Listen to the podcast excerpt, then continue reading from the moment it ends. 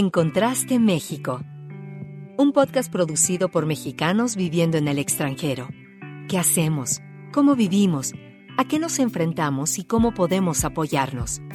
El día a día de los mexicanos que vivimos fuera de nuestro país.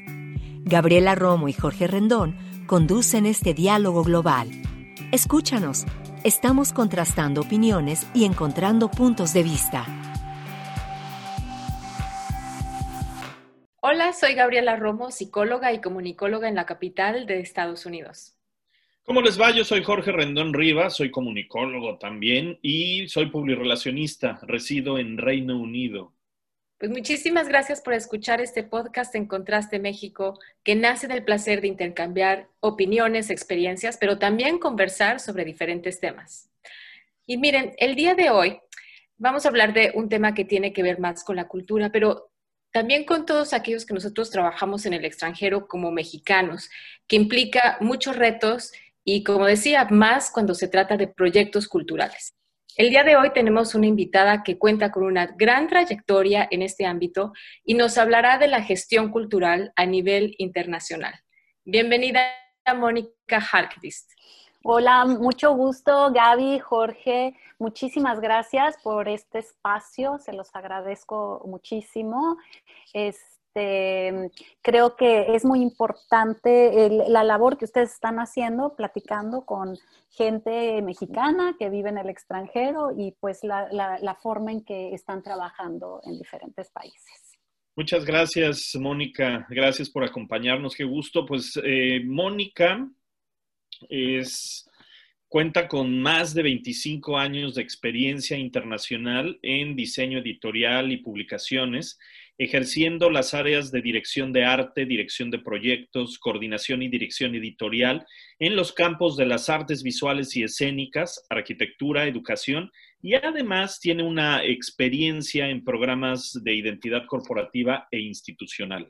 Ella Actualmente se dedica a la organización y curaduría de eventos culturales, el desarrollo continuo en diseño editorial y diseño de imagen corporativa e institucional y además investigación continua en artes visuales y escénicas.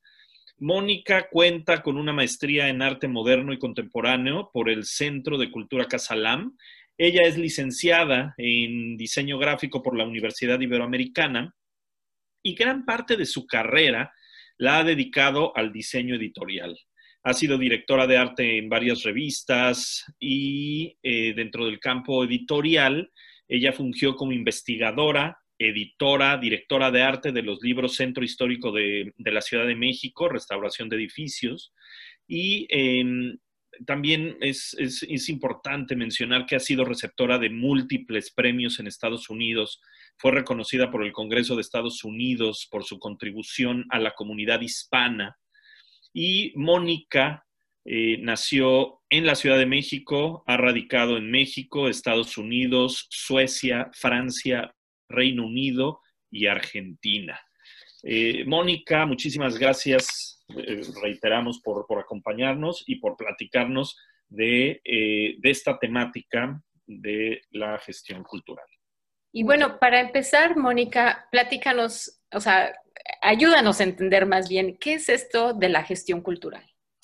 Sí, muy bien. Mira, para poder entender lo que es la gestión cultural, yo creo que nos tenemos, eh, tenemos que echar mano de lo que es el concepto de cultura y el concepto de cultura es muy complejo porque hay este, cualquier cantidad de definiciones de cultura filosóficas que lo enredan a uno tremendamente. Entonces, creo que el concepto de cultura de la UNESCO, o sea, la Organización de las Naciones Unidas para la Educación, la Ciencia, la Cultura, es muy importante para poder entender qué es la gestión cultural. Entonces, quiero citar textualmente el concepto de cultura de la UNESCO. La cultura es considerada como el conjunto de los rasgos distintivos espirituales y materiales, intelectuales y afectivos que caracterizan a una sociedad o a un grupo social y que abarca, además de las artes y las letras, los modos de vida, las maneras de vivir juntos, los sistemas de valores, las tradiciones y las creencias. Cierra la cita del concepto de cultura de la UNESCO. Entonces, esto es muy importante para entender que la cultura no nada más son este, expresiones artísticas, la literatura, sino son pues todas estas cuestiones, las costumbres, las tradiciones, nuestras creencias, ¿no? Entonces, en base a ese concepto de cultura, de una manera muy, pero muy reducida, quisiera yo comentarles que la gestión cultural es la creación, organización, administración, difusión y promoción de todo tipo de expresión cultural o artística y que muy importante fortalece el tejido social a nivel tanto local como global.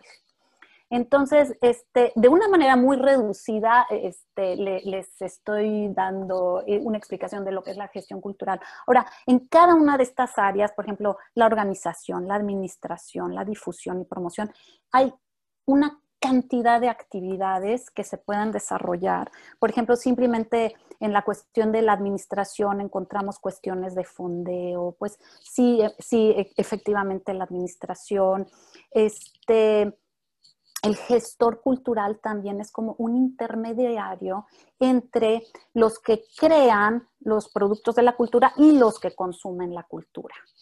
Entonces, este, importante también es saber que eh, todo esto se desenvuelve en varias industrias culturales, que por ejemplo es eh, las, tradicionales, es la industria editorial, la industria audiovisual, la fonográfica, también, este, por supuesto, las artes visuales y escénicas, el turismo cultural y todo lo que es multimedia hoy en día. Ahora, yo, mi, mi desenvolvimiento ha sido principalmente dentro de estas industrias culturales que ya les mencioné, la editorial, etcétera, etcétera, pues sí, efectivamente yo me he desenvuelto en la industria editorial.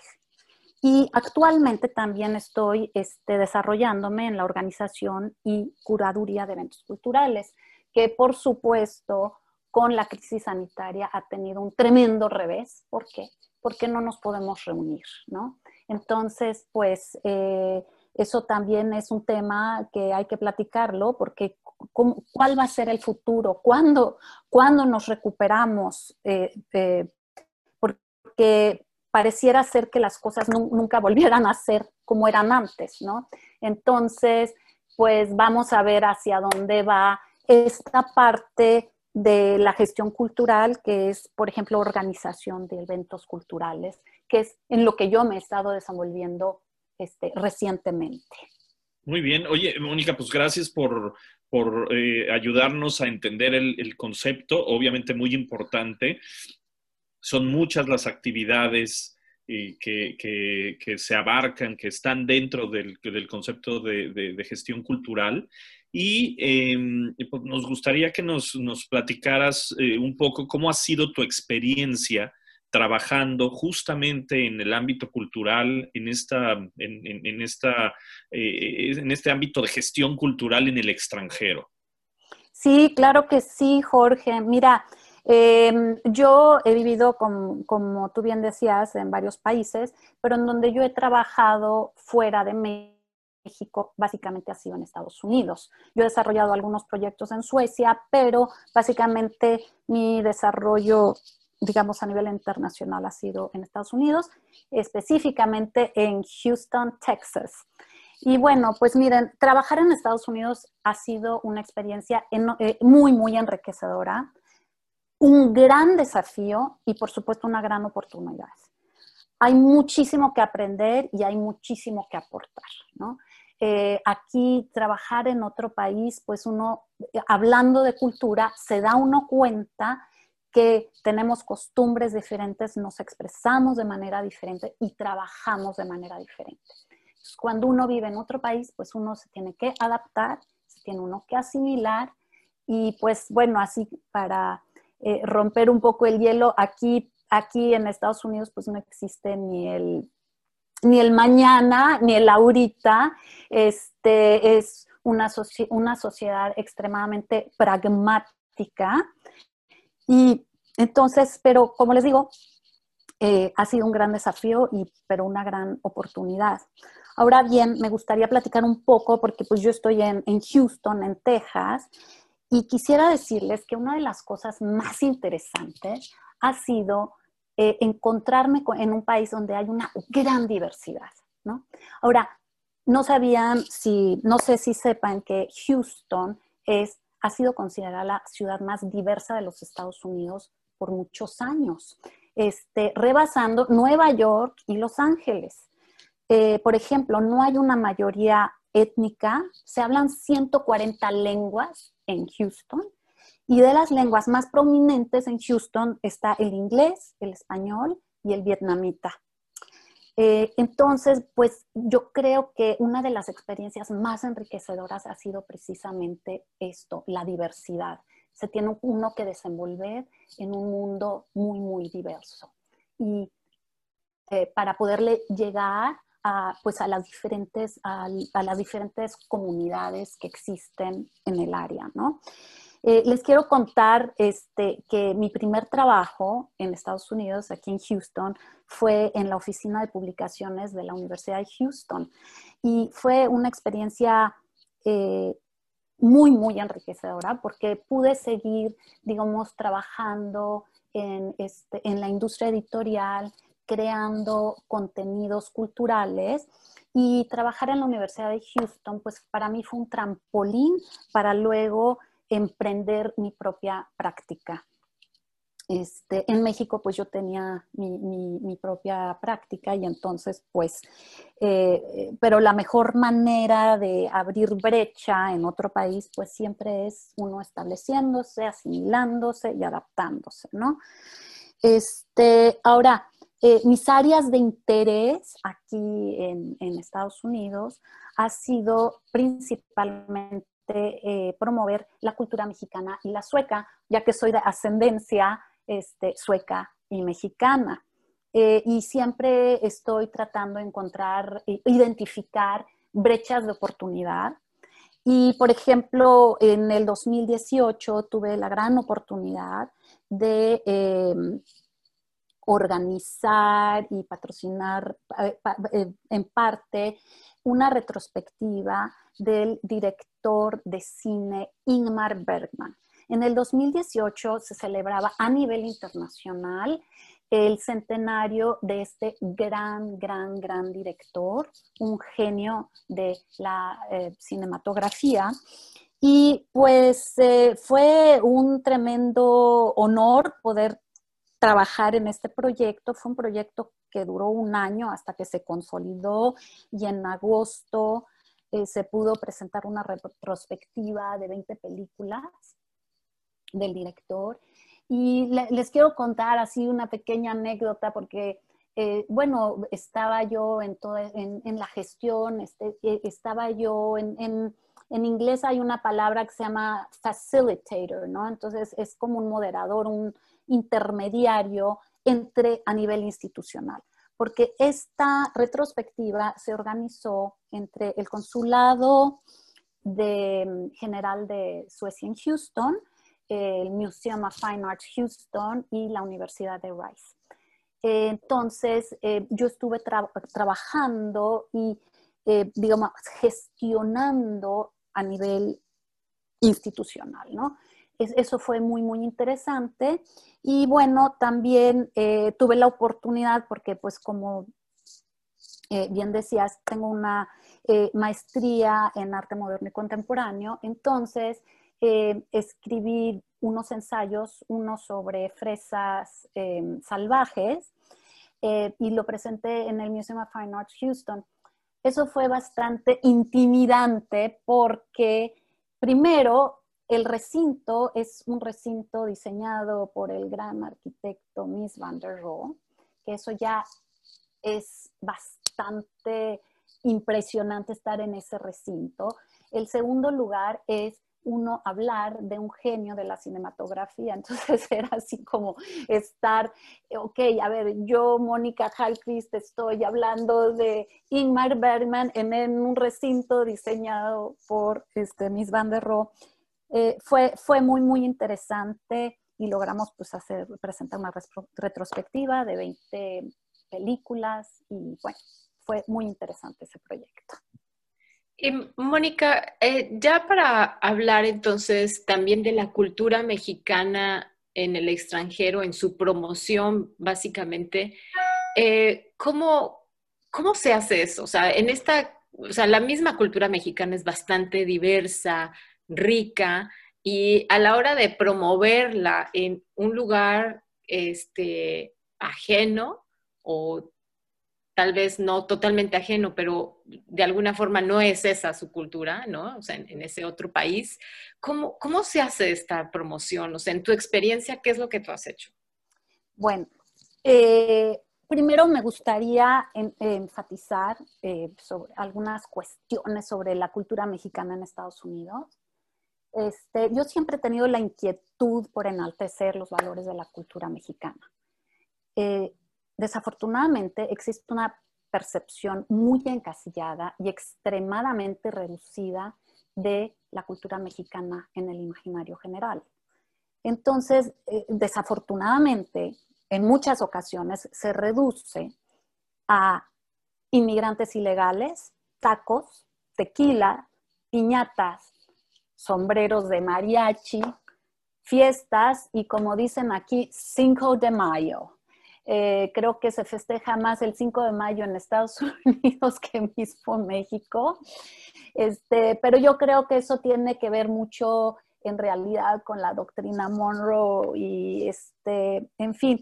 Y, pero yo coincido mucho con eh, el embajador Juan José Gómez Camacho, el embajador de México en Canadá, él eh, está muy enfatizado en que en promover la cultura mexicana, pero no nada más desde sus tradiciones, ¿no? Como el Día de Muertos, em, todas estas tradiciones que son muy em, coloridas, que nos encantan, pero México es un país que va a la vanguardia en expresiones culturales, en expresiones artísticas. La arquitectura no se diga, México es uno de los países más vanguardistas en, este rubro.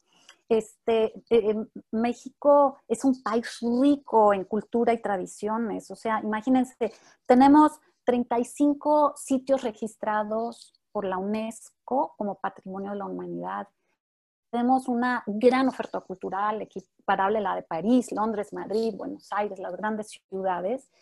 Y bueno, la numeral ya no me la conozco muy bien, pero eh, aparentemente hay como 162 museos y México ocupa el segundo lugar a nivel mundial. O sea, solamente Londres tiene más museos que México, que la Ciudad de México.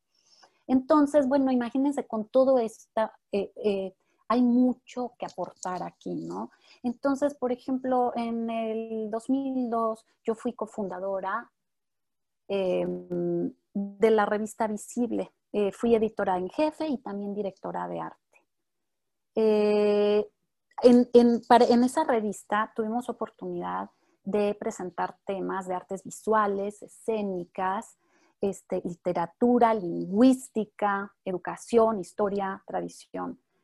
Y por ejemplo, nada más para, para ejemplificar, este, eh, presentamos alguno, difundimos algo de la obra del maestro Francisco Toledo, el director de orquesta Carlos Miguel Prieto, la gran restauradora que en paz descanse, Mónica Batista, el fotógrafo Gabriel Figueroa Flores, la pintura y escultura de Perla Krause, por solamente mencionar algunos, ¿no? Entonces, esta revista, pues definitivamente fue una gran plataforma, pues para mostrar otros aspectos de la cultura mexicana que no son los aspectos tan encasillados con, que, tenemos aquí en Estados Unidos.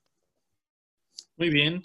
Oye, em, Mónica, has, al, al fin y al cabo has realizado proyectos culturales también dirigidos hacia la, hacia la comunidad hispana en Estados Unidos. Cuéntanos un poco.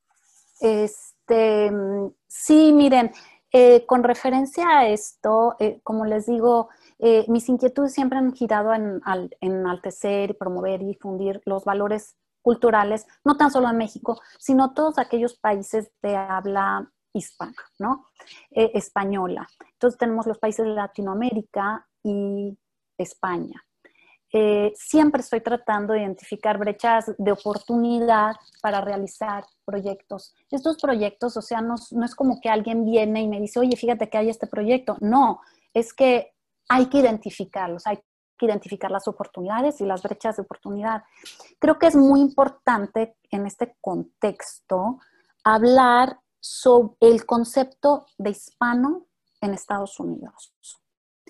Eh, porque en Estados Unidos nos llaman hispanos a todos los que somos del origen de la América hispana, como si todos fuéramos del mismo país, sin tomar en cuenta que cada país tiene sus propias expresiones culturales. Estados Unidos tiene mucha esa tendencia. Por ejemplo, son los asiáticos, los hispanos, y, cuando se refieren a ellos es como, si, imagínense eh, las expresiones culturales que hay en en Argentina versus las que hay en México, versus las que hay en Colombia. O sea, eh, no, en realidad no se puede agrupar, pero por algunas razones, como les decía yo, pragmáticas, pues lo hacen así.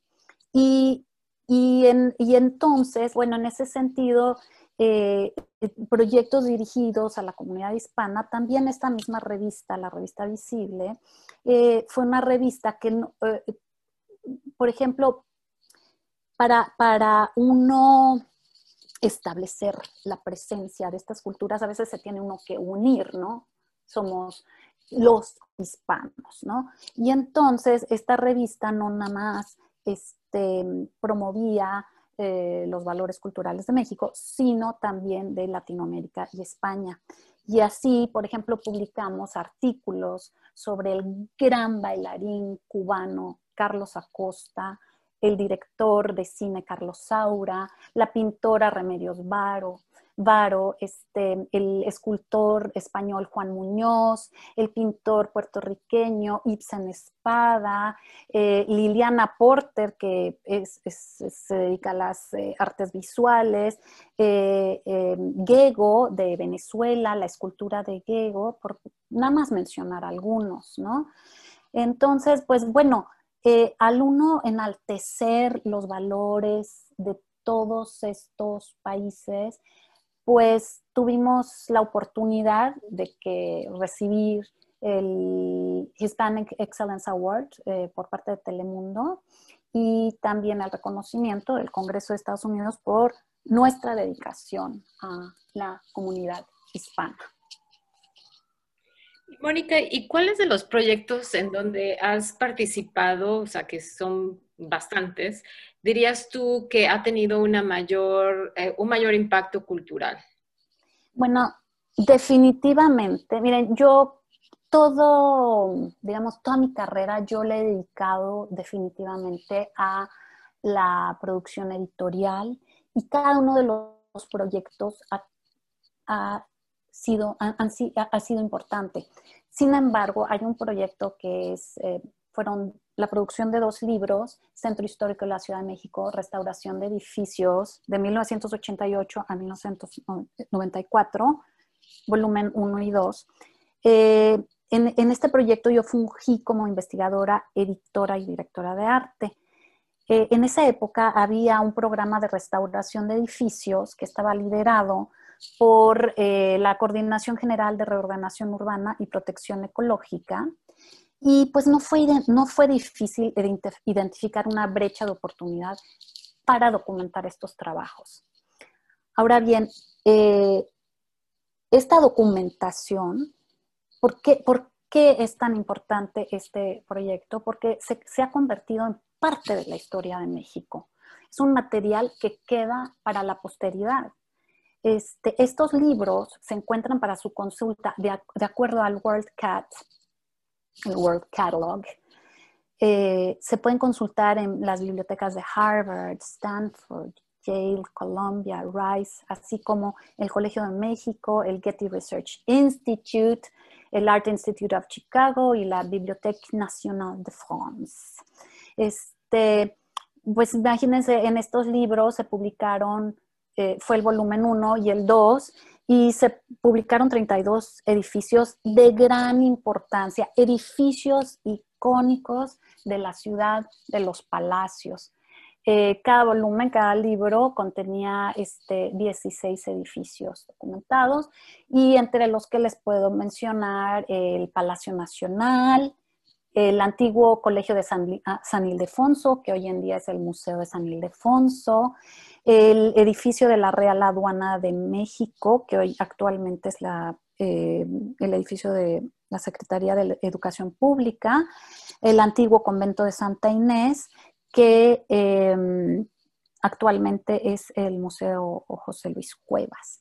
Entonces, pues em, cuando se produjeron estos libros, en ninguno, o sea, eh, no podía yo realmente entender eh, la envergadura de, estos de este proyecto. Pero al yo percatarme que está en todas estas bibliotecas de todas estas universidades, este, pues me, doy cuenta que es una documentación que definitivamente queda para la posteridad. Entonces, pues eh, ese sería el proyecto. Ah, y les quiero comentar, es un proyecto de mayor incidencia cultural, pero como tiene incidencia cultural, también tiene incidencia social, que fortalece el tejido social. Oye, Mónica, eh, pues la verdad es que nos, has dejado eh, sorprendidos con, eh, tantos proyectos y proyectos que han tenido mucha, como, como lo comentabas, en este momento incidencia eh, a, nivel, a nivel cultural, como, como este libro, también has recibido premios eh, en, Estados Unidos. Nos da, nos da mucho gusto que nos hayas compartido tu punto de vista, eh, tus experiencias en el ámbito de la cultura en, en, el extranjero. Fue muy enriquecedor escuchar este punto de vista. Nos da mucho orgullo además que seas mexicana. Eso también es, es importantísimo y que estés buscando promover la cultura mexicana en el extranjero. Mónica Halkvist. Ajá, sí. correctamente, bien contestado. Logré pronunciar el nombre correctamente. Te agradecemos muchísimo. Gracias por haber estado con nosotros, por compartir esto. Eh, eh, pues, nada, felices de la vida de, de haberte tenido por aquí. No, mis agradecimientos a ustedes por darme este espacio eh, admiro mucho lo que están haciendo y bueno, me siento muy honrada de que, bueno, que, yo pueda también participar en, este, este, proyecto. Muchas gracias, Mónica. Me uno a, las palabras de, de, Jorge. Y muchas gracias también por escucharnos. Somos Gabriela Romo y Jorge Rendón quienes realizamos En Contraste México con la ayuda de Melania Ortega en la producción y también de Javier Cortés como asistente de producción. Escúchanos en Spotify cada 15 días y en redes sociales bajo el nombre de Encontraste México. Gracias.